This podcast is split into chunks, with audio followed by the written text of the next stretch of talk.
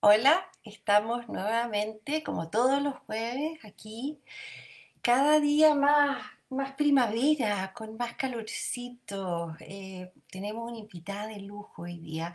Pero antes de empezar, ¿cómo, que lo estábamos hablando de hecho antes, cómo no mencionar a casos de mujeres como Ámbar, como Antonia, que solo pido que sus nombres no no queden en el olvido y que, que su, su, tragedia se convierta en algo bueno, ya sea en una ley, ya sea porque mujeres se van a atrever a hablar un poco más, eh, para crear conciencia, para que no nos olvidemos de ella. que Mariana, con esa pequeña introducción, te dejo para que introduzcas a esta súper invitada que yo la quiero muchísimo.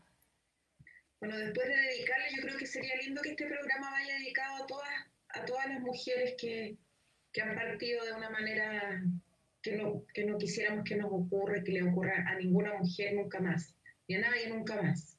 Así que me acojo a tus palabras, chica, también. Bueno, estamos aquí con una súper invitada, que es de la casa en realidad, así como que debería haber estado siempre aquí, ahí sentada. Bueno, eh, estamos con Paz Bascuñán. Paz Bascuñán es psicóloga y es eh, una de las directoras de la Fundación Entre Todas, que ya, yo ya quiero, que, quiero que, que, pase luego este tiempo de pandemia y podamos hacer un festejo y celebrar eh, cuando hablamos de esta fundación, esta casa que nos va a acoger a todas, sin distinción ni de edad, ni, ni de condición social, ni de ubicación espacial. Así que Paz Paz aparece en este libro, aparece en la llave, que es el libro que nos convoca en cada una de nuestras conversaciones. Ya vamos en la séptima conversación, o sex, no, séptima, séptima conversación. Octava. Wow. Dios mío, ya. Y de ahí para adelante ya uno pierde el ya los, números. bueno, y Paz aparece en este libro y yo quiero saludar a Paz, darle la bienvenida y que, y que nos diga qué, bueno, cuál es la relación aquí con, con nuestra querida María Luisa Ginesta, la chica. Hola Paz. Hola Mariana, hola chica. Eh, para mí de verdad es un, me siento muy privilegiada poder estar aquí. Eh, no me he perdido ninguna de las entrevistas anteriores. Eh, creo que ha sido un privilegio poder contar con todas las personas que han pasado por esto, eh, todas estas grandes mujeres, em, luminosas todas. Y, claro, yo estoy aquí más bien por la fundación, porque es lo que me mueve el alma. Em, y, y, bueno, con la chica nos une largos años. De, nosotras nos conocimos hace más de 40 años éramos compañeras de curso en el colegio. Em, la verdad es que nos reíamos un poco antes de empezar porque no éramos muy cercanas porque yo era como la nerd, la, como la matea y la chica era la reina de las fiestas, la que, nada, era la que hacía la cimarra, que para mí era una cosa pero así ya impensable. Em, y, bueno, además ella pololeó con mi hermano, así que Tuvimos un vínculo, un vínculo cercano. Em, pero la verdad es que yo creo que em, lo que me une a la chica, sobre todo yo diría que eh, son estos últimos siete años que, que ya llevamos recorriendo juntas. Eh, ha sido una persona muy importante en mi vida y, y hace por lo menos tres años estuvimos juntas en, la Fundación Betania Acoge, eh, que trabajábamos con mujeres que ejercen el comercio sexual. Y, bueno, y de ahí probablemente nace la idea de esta fundación. Eh, ambas queremos mucho la Fundación Betania, entregamos mucho, recibimos mucho, pero claro, el hecho que estuviese en Valparaíso también era un, tema para nosotras, para, nuestras vidas cotidianas. Y bueno, y fue poco a poco gestándose esta idea eh, y me siento muy, muy bendecida con la posibilidad de, de echar a andar este, este sueño que teníamos juntas.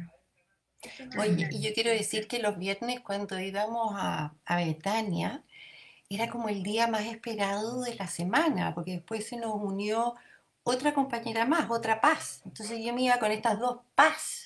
Imposible andar neurótica, ¿no es cierto? En el auto. Entonces era, era como tan rico porque además era reconectarnos con nosotras. Eh, entonces cada una preparaba una cosita para la vuelta y, a la vuelta, después de un día eh, exquisito, intenso, que uno diría que quedaba agotada, al contrario, quedábamos con las pilas puestas, nos nos preparábamos un cóctel en el auto, en el auto y nos venía... Con aperitivo, con quesitos, con aceitunita. Con champaña, no tomaba la que manejaba. Eh, yo manejaba así que no tomaba, pero el resto... Tomábamos y... Era nuestro rito. Y a la ida nos íbamos bastante rápido porque queríamos llegar luego, pero a la vuelta nos veníamos bastante más lento eh, porque no quería que se acabara eso, esa, esa, instancia de las tres, de estar juntas, de, no sé, exquisito. Oye, ¿sienten ustedes dos que, que el hecho de, de, haber trabajado juntas, porque es un, es un trabajo, bueno, una entrega de alma, pero es un trabajo, lo que hicieron ustedes también o siguen haciendo, y nos contarán en la Fundación Betania Coge en Valparaíso, eh, fue como, fueron ahí cimentando esta idea de hacer la fundación entre todas, algo que no estaba en esa fundación, o un aporte extra, no sé, se fue, se fue formando ahí esta idea de entre todas. Yo, por mi parte, eh, siempre soñé con tener, no sé si un colegio, un centro, eh, una fundación, algo que acogiera a gente diferente. Eh, y esa diferencia no, no, me la explicaba desde dónde, pero que fueran distintas. Siempre lo soñé.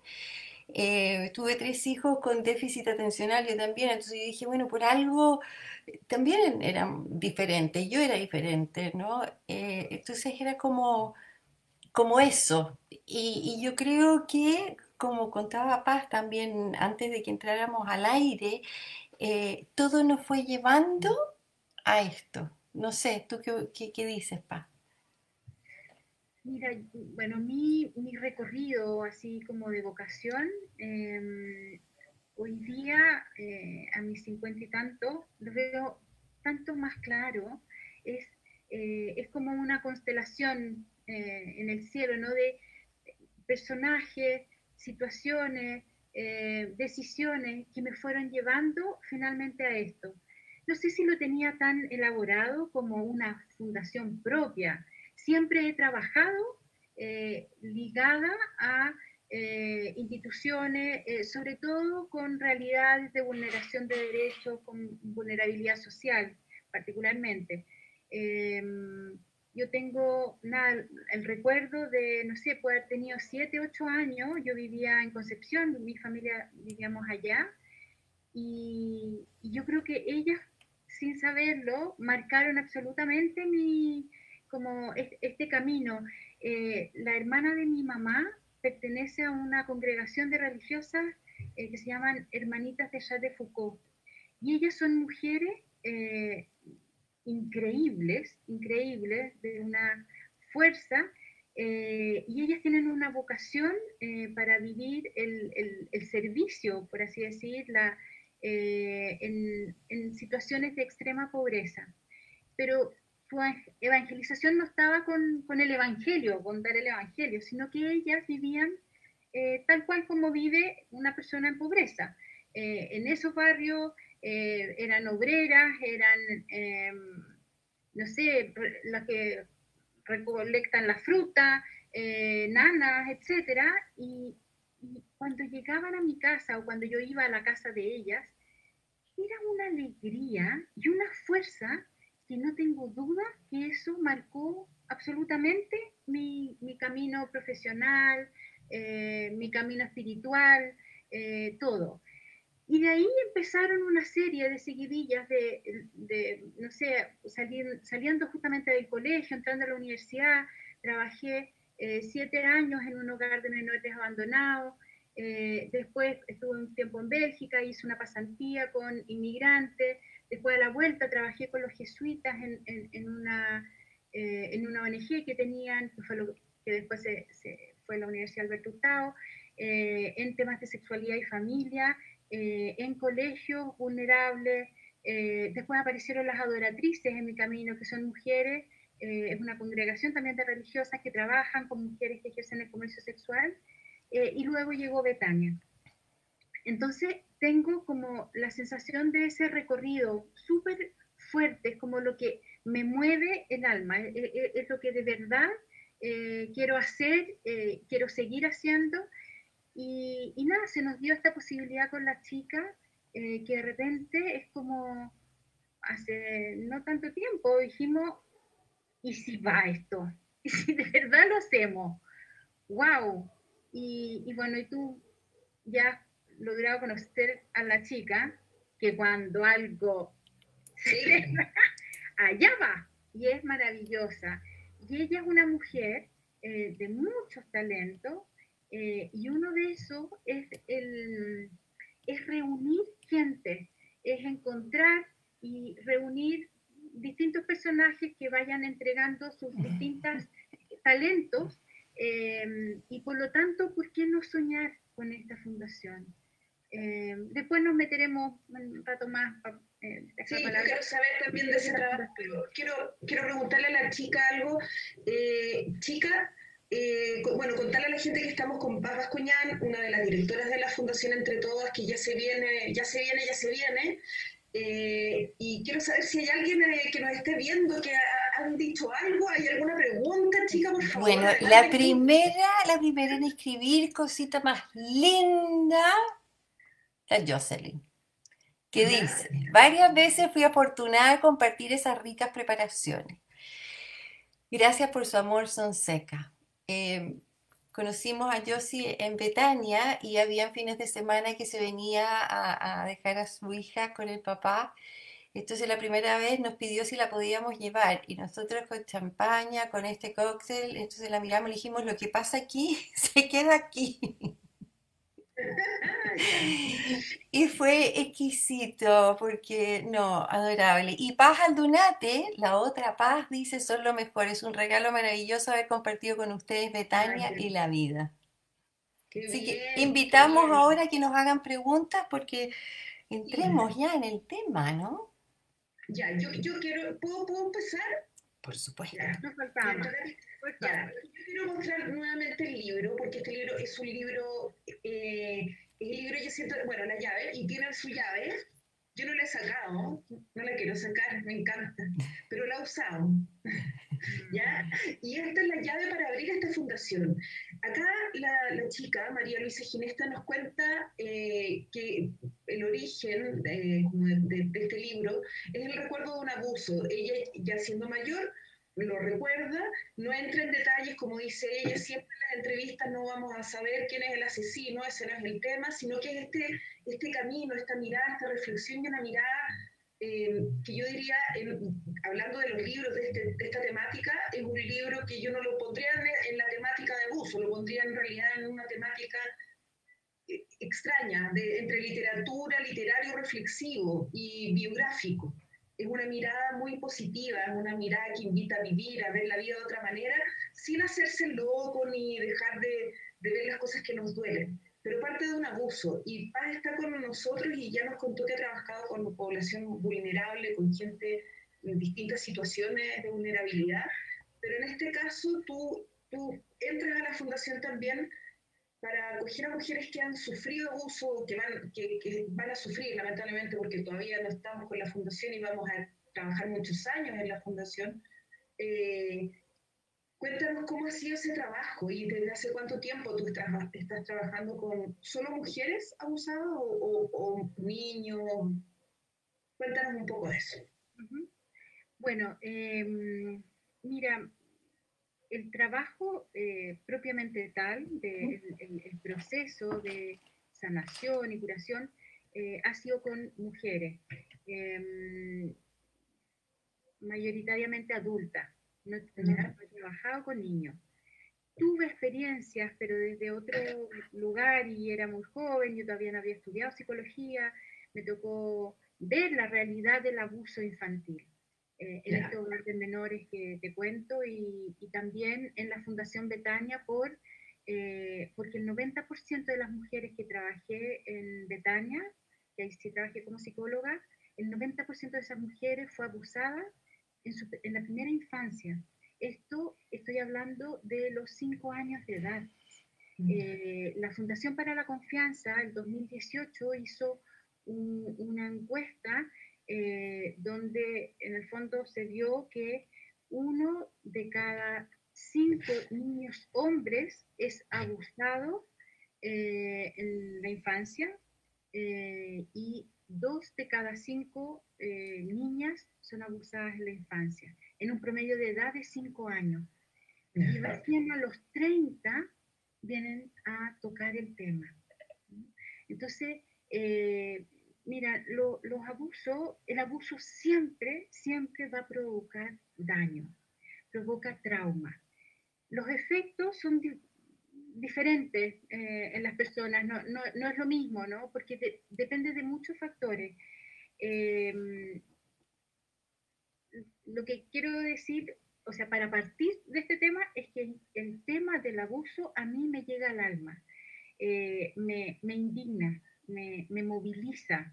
Eh, y de alguna manera siempre eh, creo que, eh, bueno, a lo mejor por, la elección de, carrera y todo que, decidió, creo tener las herramientas para poder abordarlo, ¿no? Porque si no, de verdad es muy, es muy fuerte.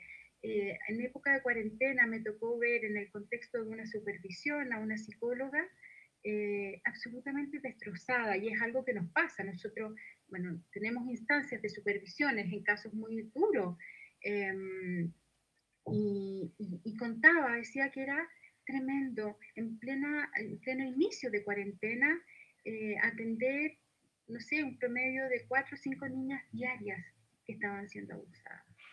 Entonces, es una temática horrorosa. Hoy día, eh, la la violencia eh, intrafamiliar, el abuso sexual, los femicidios han aumentado en periodo de cuarentena. Entonces, creo que tenemos una responsabilidad social, política frente a esto. Eh, entonces, eso, eso es como para introducir en el, tema abuso. Eh, y como les decía, hay distintos, los efectos son diversos porque efectivamente hay varios factores que, influyen. Eh, si tú a una niña eh, que, ha sido abusada, eh, la, la coges, le crees el, que haya sido abusada y buscas reparación, buscas en el fondo tratamiento, ahí ya comienza su proceso de curación y sanación. Pero si por el contrario a esa niña no se le cree, se le culpa, y es más, en el fondo tiene todo el estigma eh, de la provocadora, de la que algo habrá hecho, eh, obviamente que el daño, sin lugar a duda, es mucho mayor. Eh, si, si, ya, si ya a los cinco años tiene una familia que no, primero no se hace cargo, no la coge al enterarse y además la, la, la tacha de abusadora, claro, hay muy poco recurso para ese ser humano. Exacto, exacto. Pero lo que yo quisiera también eh, destacar en el fondo que el, haber sido abusada eh, no es una, eh, es algo tremendo, es algo inaceptable, es una víctima, es una víctima de, de un victimario, ¿no? Sin embargo, no es una fatalidad, no es un estigma, no es una condena. Eh, uno puede, eh, en un proceso de, sanación, de reparación, de curación, efectivamente llegar a tener una vida feliz y plena eh, si se trabaja. lo importante es tomar la llave, ¿no? y, tomar en el fondo como esa decisión de tu propio proceso. Yo creo que eso es importante porque eh, a veces tenemos mucha fantasía y justamente por, dependiendo de los contextos, de, los ambientes en los que estemos, eh, podemos eh, creer que efectivamente no hay salida. Y la hay. Y llevo muchos años eh, trabajando en esto y he visto historias y testimonios preciosos de superación, de sobrevivencia, y creo que también es súper importante honrar todo aquello que hice en mi vida para poder sobrevivir eh, al abuso. Una pregunta, porque, porque en, la llave, eh, Chica nos, nos, cuenta su experiencia y por ende tú estás muy involucrada, lo, lo sabes. Eh, ella, ella tiene una mirada, eh, o sea, el trabajo que ella hizo fue un trabajo que, la, que, la, tiene muy bien, no sé, quisiera que la gente que no leído el libro pudiera saber un poco eh, lo que hizo la chica, pero antes de que nos cuente la chica, ¿qué, ¿qué, ves tú? O al revés, no sé, chica, cuéntanos tú primero, porque yo, yo leo algo muy, ¿cómo decirlo? Muy... Tú sacaste, a pesar de la, de la triste experiencia, ¿no es cierto? Eh, sacaste una buena, como una buena lección, tienes una, una rica vida, un, eh, no sé si eres una mujer súper resiliente, no sé, quizás cuéntanos un poco, porque la mirada aquí es distinta, es distinta. O sea, como a lo que es, a lo, no, estoy contraponiendo las miradas, pero es diferente, como para que nos cuentes por qué la chica lo ve de esta otra manera.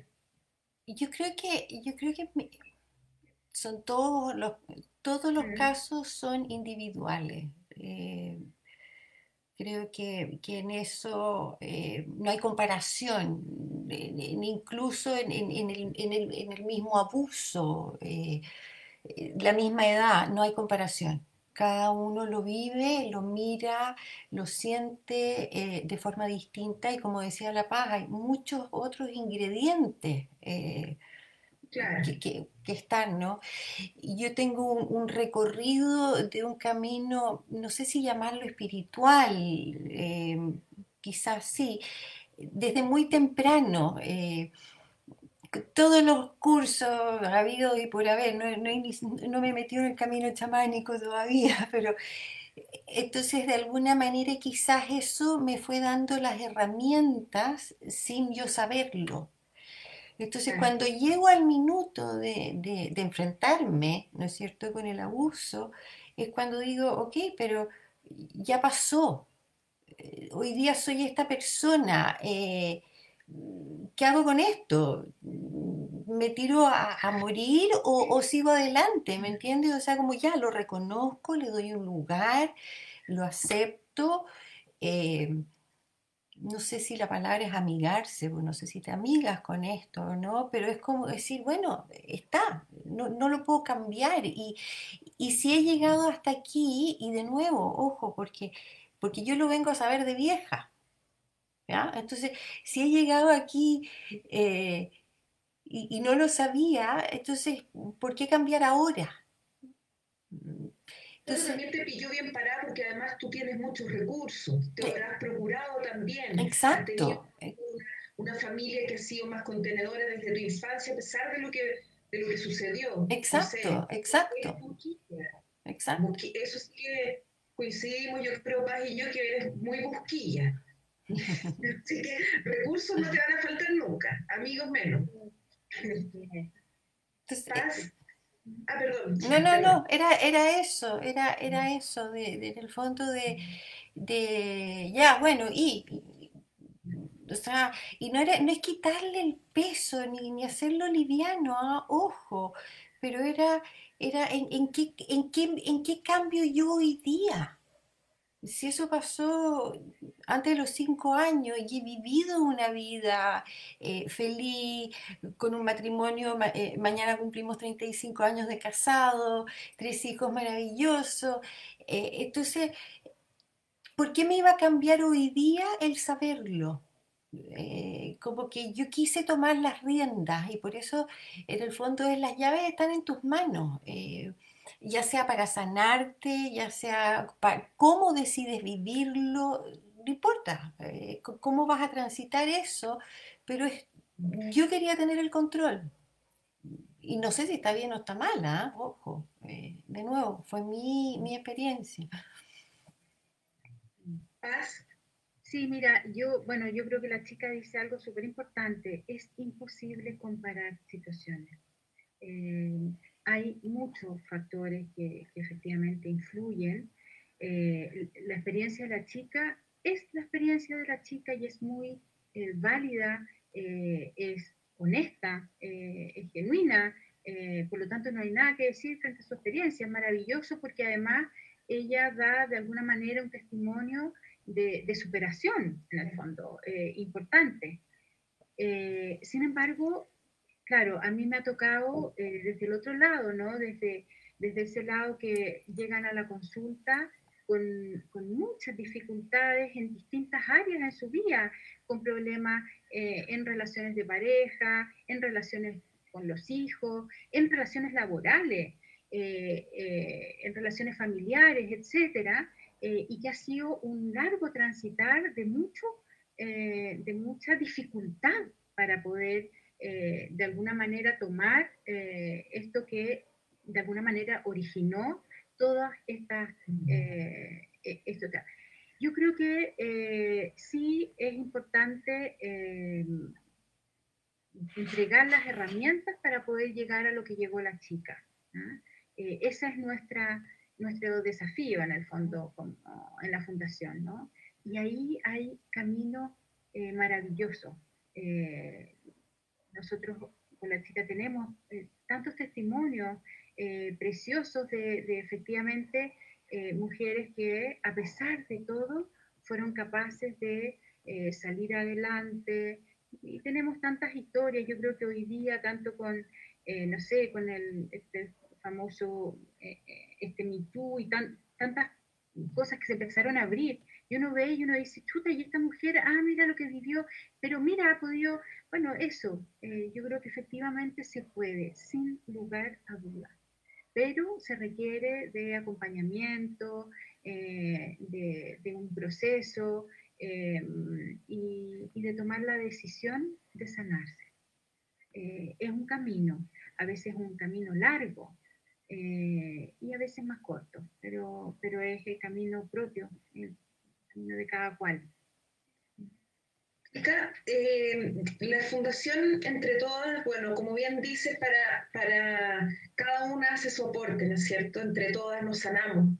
Yo, yo sueño también y, me imagino un grupo de mujeres contando también su experiencia y, y que esa experiencia eh, le va a servir a otra y una podrá aconsejarle a una sobre cómo, cómo de repente vivir lo que está viviendo con los hijos o con este tema, o a lo mejor un tema de abuso, o a lo mejor violencia intrafamiliar, no lo sé, pero mm, eh, no sé cómo, cómo, ¿qué sientes tú al, escuchar también a Paz y, ver como cada vez más concreto esta, esta fundación tan, tan bonita entre todas? ¿Cómo lo ves? ¿Cómo lo estás viviendo? Yo lo único que quiero es que parta, o sea, desde, desde, desde esa inauguración que ya la tenemos pensada, de que eh, estábamos hablando con Paz, bueno, habría que, ¿no es cierto?, los muebles, las cosas de cocina y qué sé yo, y no, cada invitado lleva así como un balón, eh, va a llevar algo, porque es entre todas, y si tenemos todos los platos distintos, mejor todavía, porque porque de eso se trata, ¿no es cierto? Eh, que cada una aporte desde sí eh, su granito, su historia. Entonces, como que los papeles siguen en la municipalidad, eh, la casa aún no está concretada, pero, pero está, está la ganas, está la energía. Em, tenemos tantas mujeres que han leído el libro, que nos han escuchado a la Pau, a mí hablar en estas mismas conversaciones, que dicen, oye, yo me anoto, yo aporto con, eh, no sé, incluso Yolanda, ¿te acuerdas Yolanda Carmín? Ella, yo ahí, todas, todas quieren participar y, también siento de alguna manera que, esa casa, ese lugar, va a ser el sueño de muchas. Eh, el, el, entrar de una forma y salir de otra eh, va a ser muy lindo. Eh, no sé, me emociona, te juro, lo único que quiero es que...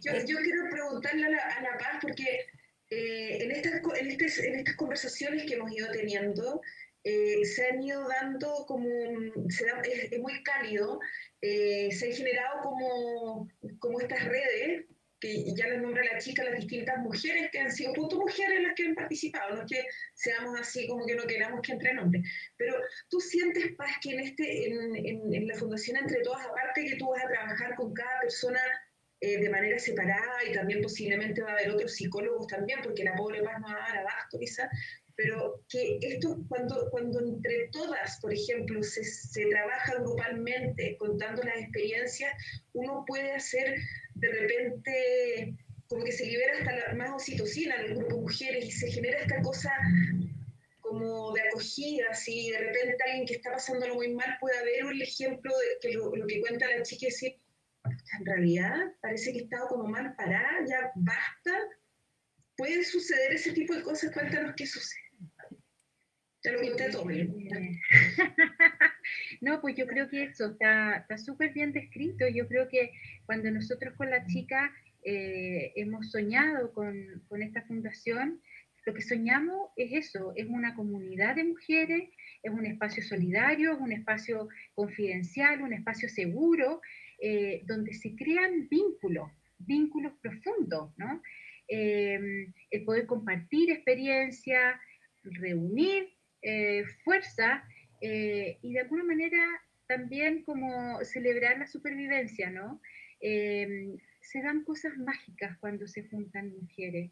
Nosotros lo hemos visto eh, tanto en el contexto de la Fundación Betania, donde trabajamos, como también en la vida personal nuestra.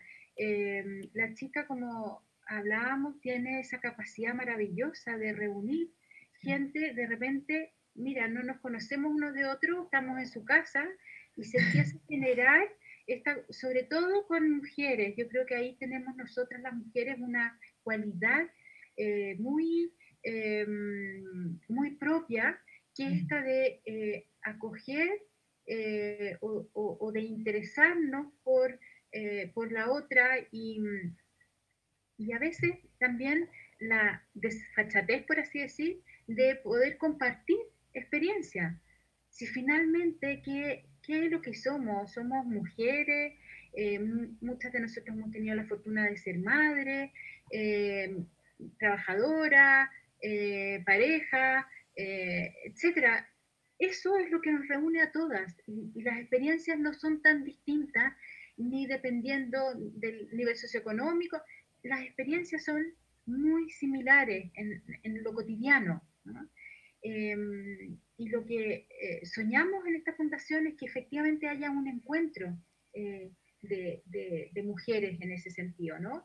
Y, y, por eso cuando hablamos sin, independiente de la condición, porque obviamente van a haber, eh, no sé, tarifas diferenciadas, obviamente, para que pueda pagar más, para, que pueda pagar menos, pero también para los talentos, ¿no? Todas tenemos talento. Y eso es algo súper importante, que es lo que hay que ir reforzando, ¿no? Em, una de las cosas como yo te diría que eh, el abuso, eh, sobre todo el abuso que ha ocurrido en la infancia, provoca mucho daño en la autoestima. Em, entonces nos cuesta de repente creernos el cuento eh, de, de, nuestros propios talentos. Y, y, yo creo que eso es lo que, lo, lo, parte de lo que se, se, quiere trabajar. Pero para no irme para otro lado, eh, volvamos a esto de, de, reunirnos en comunidad. De, una parte está el trabajo terapéutico, el trabajo que es necesario porque ahí ha habido daño eh, y hay que ir mirando eso, ¿no? Pero otro está las otras instancias que van a ver. Nosotros soñamos con, eh, no sé, talleres de tejido, de, de de cocina. Hay una serie, millones de, eh, de, ahí, de experiencias eh, comunes para poner a disposición, ¿no? Poder ir encontrando ahí cada una su lugar. Chica, ¿iba a decir algo? No, que esto, hay, hay un libro maravilloso que yo lo regalo mucho, que se llama La tienda roja. Em, ¿La tienda roja? La tienda roja. ¿Ya? y que pasa como en la época del Antiguo Testamento, no es religioso, para nada. Pero la tienda roja era esa carpa en el desierto donde se iban las mujeres cuando estaban en su periodo de menstruación cuando estaban enfermas, cuando iban a parir, ahí se criaban los niños hasta cierta edad, entonces era la, la tienda donde pasaba todo, las conversaciones, como lo era también antiguamente, en las casas de nuestras abuelas, en esa que se reunían en la cocina a cocinar y, cuando entraban a ese espacio de la cocina y habían unas que cocinaban, las otras que pelaban habas o picaban apio, qué sé yo, se producían conversaciones y una dinámica. Fíjate que yo hasta el día de hoy, en, verano, cuando vienen mis hijos y mi familia, yo compro porotos granados y, y, compro harto. Entonces los pongo en la salita y los pongo todos a desgranar poroto. Las conversaciones son maravillosas porque, es cierto, entonces un poco eso, eh, sí, va a estar la terapia individual, va a estar, pero va a estar esa cosa de grupo donde te conoces desde otra instancia, donde ves a la que tiene, no sé, por facha de matora o qué sé yo, derretirse cuando le dicen una palabra bonita. Eh, no sé, eso, comunidad, volver a, a esos ritos. Déjame decir una cosa que está con nos, nos está viendo Patricia Beltrán, que es la fundadora de Betania y dice que linda verla a las dos haciendo posible el sueño de su próxima fundación. Los mejores recuerdos. Y fue, fue muy lindo trabajar con la Pati, de hecho. Ojalá que se haya mejorado. Así que te mandamos un saludo, Patita. Mm, es bonito que se vayan generando lazos entre, entre, entre, las fundaciones. En el fondo, qué lindo que lo que dice Patricia, de, en el fondo son como, nacen de, salen de ahí eh, no se sienta abandonada, sino que qué maravilla que haya más fundaciones que puedan ayudar, aunque sean distintas líneas de trabajo o de ayuda o de apoyo. Es muy bonito. Y yo por ahí quería preguntarles, porque yo estoy, estoy, yo soy periodista y hago la difusión de, por periodo estoy trabajando con la Fundación Relaciones Inteligentes, que trabaja con el tema de la salud socioemocional. Y entonces, claro, eh, eh, la directora me decía con mucha vehemencia que, que, ella ve que en el Chile, y bueno, no, lo vemos todo, yo creo que no hay que eh, haber, o sea, estar dentro de una fundación para ver cómo, por ejemplo, el caso Ámbar, eh, del caso Ámbar, imagina, la, Ámbar Cornejo, lo que a ella le sucede, ¿no es cierto? Una niña que fue abandonada por ambos padres, vivió hasta los cinco años más o menos en el Sename, su madre también había vivido en el Sename y su padre al parecer también tuvo, o sea, perdón, y el, asesino de ella también tuvo su, eh, pasó por el Sename o tuvo una infancia muy difícil. No estoy diciendo que el Sename sea una cuna, por, favor, que no se entienda así, de de delincuencia, no, no estoy diciendo eso, estoy diciendo que el sistema no se ha hecho cargo, el Estado no se ha hecho cargo, eh, quizás también, claro, como sociedad no nos hemos hecho cargo. Eh, el tema de la, de, y, somos el país con la más alta tasa de suicidios, el más alto consumo de alcohol, los más fumadores, donde las licencias médicas, o sea, altísima cantidad de licencias médicas por eh, situaciones eh, de, emocionales, mentales, en fin. Entonces, ¿qué pasa con la salud socioemocional en nuestro país? Que no hay como ninguna importancia. Ustedes que han trabajado en, la Fundación Betania y que ven esto como in situ, eh, tú, María Paz, ¿qué, ves de eso? Porque en el fondo eh, todo ese daño que se le hace a un niño, de su baja autoestima, el maltrato, ¿qué pasa con, con eso? Pues, como adultos, como sociedad, ¿qué estamos haciendo? Mm, mm. Bueno, yo creo que ahí hay un enorme desafío para, para el tema de la educación. Eh, yo creo que hay hoy día, no solo por todo lo que ha ocurrido con la pandemia, en el fondo, eh, esto de dejar en el fondo en colegios desde, desde los computadores, eh, no solo ese es el desafío, sino que también qué es lo que hemos estado, cuáles son los temas que, por los que hemos estado educando. Em, ahí Claudio Naranjo hace muchos años habló de toda la educación y el patriarcado y el daño que ha hecho eso, ¿no? El tipo de educación que tenemos, una, una educación eh, con nada, con eh, poca, eh, apuntando poco hacia la autoestima o hacia, no sé, la empatía. o sea, un poco más ¿no? Un poco más preocupados de aprender, aprender, dar pruebas y nos olvidamos ya lo mismo, y la carrera frenética. Sí, porque efectivamente si hay abusadores es porque de alguna manera han sido, eh, ahí ha habido un, problema grande desde, desde, la infancia, ¿no? ¿Por qué se hacen abusadores, ¿no? Eh, y, y, uno ve efectivamente cómo en estos casos el que describías de Ámbar, cómo se van como repitiendo, ¿no? Como el, sigue el, el, círculo, ¿no? Eh, dramático. Eh, la mayoría de los casos de los abusadores, no todos, pero la mayoría han sido abusados también en su infancia. Entonces, bueno, ¿qué pasa ahí con, con la educación, ¿no? ¿Qué es lo que queremos entregar? Eh, cuando ha, estado puesto en un sistema económico donde el tener es ser, bueno, yo creo que eso también hay algo está hablando de, ¿no? Eh, etcétera. Eh, mira, en el caso del abuso puntual, em, cuando ocurre eh, en la infancia hay algo muy dramático ahí que, que, pasa, es que un, un, chico que debió ser cuidado, protegido, contenido, respetado, amado, resulta que es abusado y en el 80-90% de los casos es de un ser cercano. Ni siquiera es el, el, no sé, una persona que va pasando por la calle, sino que es un ser cercano. Te rompe ahí, como yo digo, es un Big Bang a la cabeza, es como decir, ¿qué pasó acá? ¿Por qué esta transgresión? ¿no? Eh, entonces, desde ahí yo empiezo a crecer muchas veces con esta sensación de, y, y, es un poco lo que uno escucha ¿no? en la consulta, de sentirte sucia, defectuosa, culpable. Eh, desde ahí empieza el tema de la baja autoestima. Em, y, bueno, yo creo que eh, por eso, incluso muchas veces, uno, sobre todo en contextos complejos, eh, uno hace muchas, en el fondo, distintas cosas para sobrevivir a eso. Y a veces te culpas por las estrategias que usaste. Entonces, vuelta a culparte, vuelta a entonces, eh, revictimización, oh, perdón, perdón, es como una revictimización. No solo la lo mismo, ¿no? O sea, la revictimización es cuando tú te, te, vuelven a vivir, vuelves a vivir otra vez el, hecho.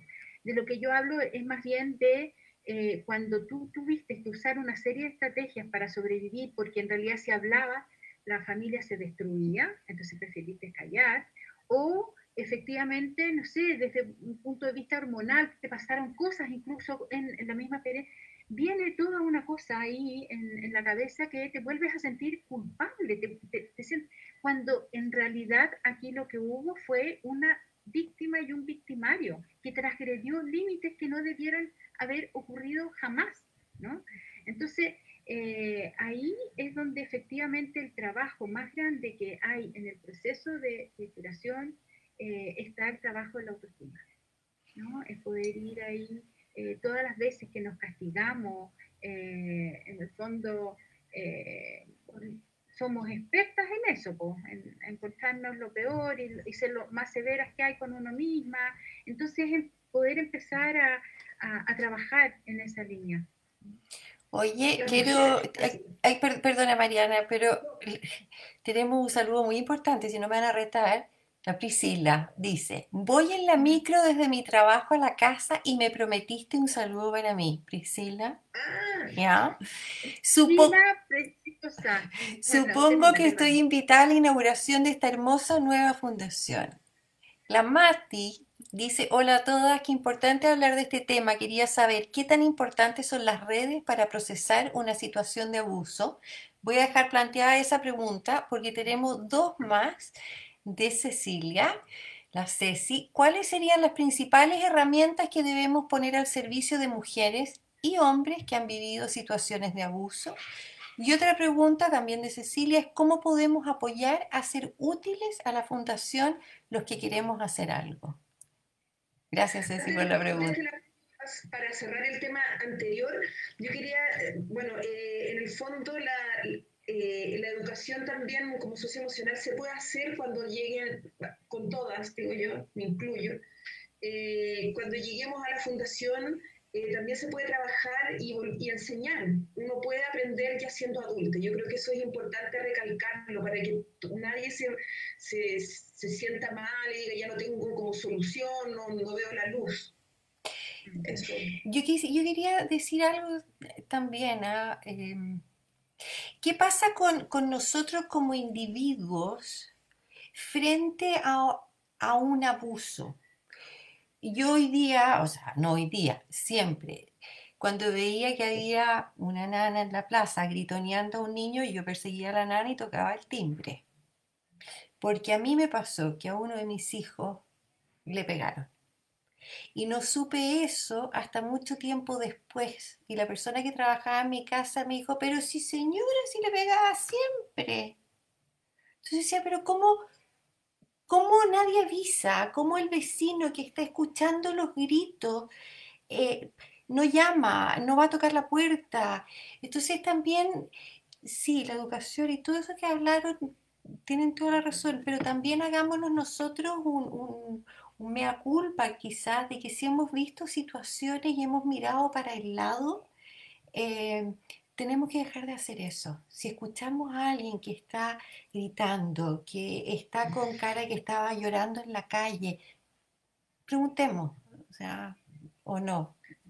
Sí, porque eso también es educación emocional, digo yo. O sea, también esa persona le importa, una persona que, está, que tiene una buena educación socioemocional es empático. Y yo creo que por eso este país es tan poco empático y somos tan agresivos y, y, todos queremos llegar primero a no sé dónde, pero todos queremos llegar primero. Entonces pasa eso que dices tú, chica, yo creo. Ahora el especialista nos dirá con más...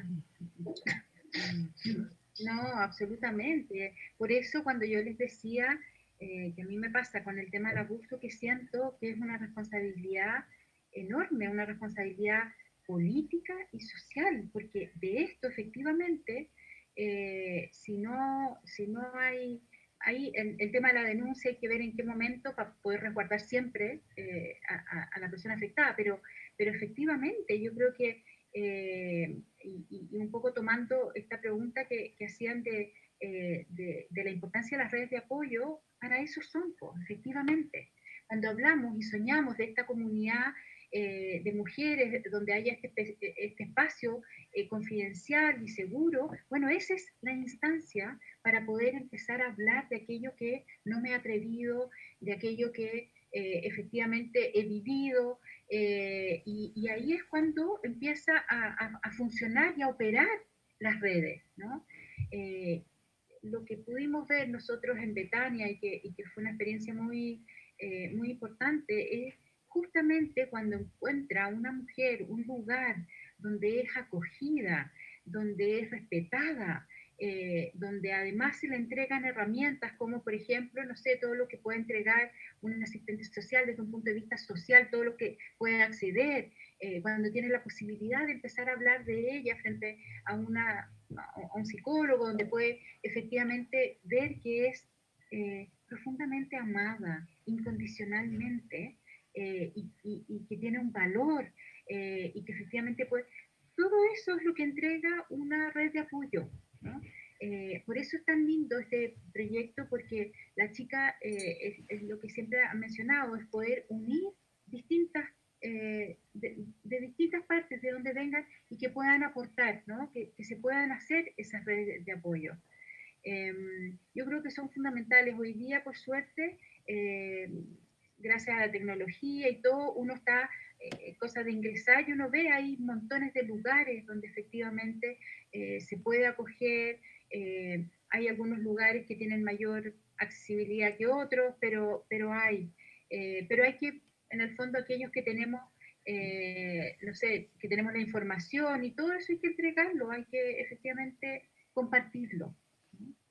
Eh, eso. Y antes quisiera, por favor, darle un beso y abrazo enorme, bueno, a la Patti, agradecerle mucho a la Patti, a la, a la fundadora de Betania, eh, porque con ella tuvimos ocho años juntas, eh, nos acompañamos en, muchas situaciones importantes de vida de cada una, y tengo los mejores recuerdos. Yo dejé de trabajar ahí en enero de este año, por distintas razones, personales y también porque efectivamente lo que les comentaba al principio, el hecho que la fundación estuviese en Valparaíso también se me empezó a hacer muy pesado. Pero tengo nada, los mejores eh, recuerdos y, y, y, este, bueno, ahí trabajamos con mujeres que ejercen el comercio sexual, este es un público de mujeres que han sufrido abuso, em, pero efectivamente hay, hay, hay, mucho, espero que podamos también ahí hacer eh, trueques y, y, convenios y cosas ahí que nos podamos aportar. Y un saludo para la Priscila, porque la Priscila, no te quepa duda, Priscila, te quiero con tacón y con esos crespos, de todas maneras el día de la inauguración. Así que te estaremos avisando. Cari dice, gracias por abrir este espacio de confianza y total apertura para saber que no estamos solas. Oye, yo quería volver a la, a la pregunta de la Ceci porque me, me, parece bien interesante donde dice cuáles serían las principales herramientas que debemos poner al servicio de mujeres. Bueno, uno yo creo que lo que hablábamos al principio, que es el, el poder establecer, eh, de poder armar comunidad. Eh, creo que eso es muy valioso. Eh, por este intercambio que hemos hablado, ¿no? De lo que va ocurriendo cuando, cuando estamos en un espacio confidencial, seguro, contenedor, el poder compartir experiencias. Creo que eso es muy sanador. Y, y lo otro son, hay temas, eh, lo que hablábamos sobre la autoestima, creo que ese es un, un súper punto ahí que hay que, que, hay que trabajar. Eh, hay que mirar muchas veces eh, lo vivido.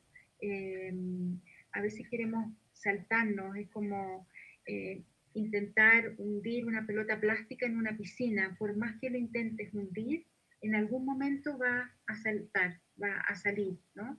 Entonces, en un proceso de reparación, nos tenemos que enfrentar con eso, tenemos que mirarlo.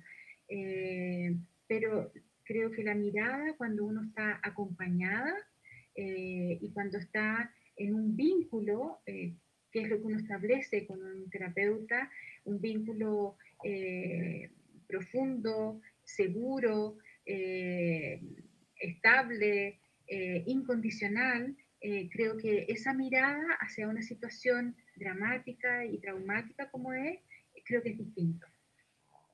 Y esa, y esa es la invitación, a que tomen la llave. Esa es la invitación. Y de hecho, habíamos pensado en esta fundación tener ese, ese ritual de, de, tomar la llave y que vamos a acompañarla. Vamos a acompañarla y se van a ir abriendo puertas en la medida que quieran ir abriendo puertas. Y las podemos cerrar también para volver a abrirlas más adelante a su tiempo pero, pero siempre van a estar acompañadas. Paola Yáñez dice toda la razón, empatía, esa es la clave, dejar de ser tan individualista. Todos fallamos cuando hay abuso, cuando hay pobreza, cuando hay delincuencia. La única forma de poder hacer cambios es unido. Ahí estamos, entre todas. Eh, Qué bonito, qué, qué ganas, ¿no? De... Bueno, pero yo, yo quiero contarles que está bien, estamos ahí a la espera de, de la cosa como formal, ¿no? Que tiene que ver como sí. con, con, la, eh, con toda la cosa más de papeles y, y, físicos, pero hoy día nosotros estamos en condiciones eh, de recibir en el fondo personas, mujeres que quieran eh, al menos tener una atención eh, psicológica.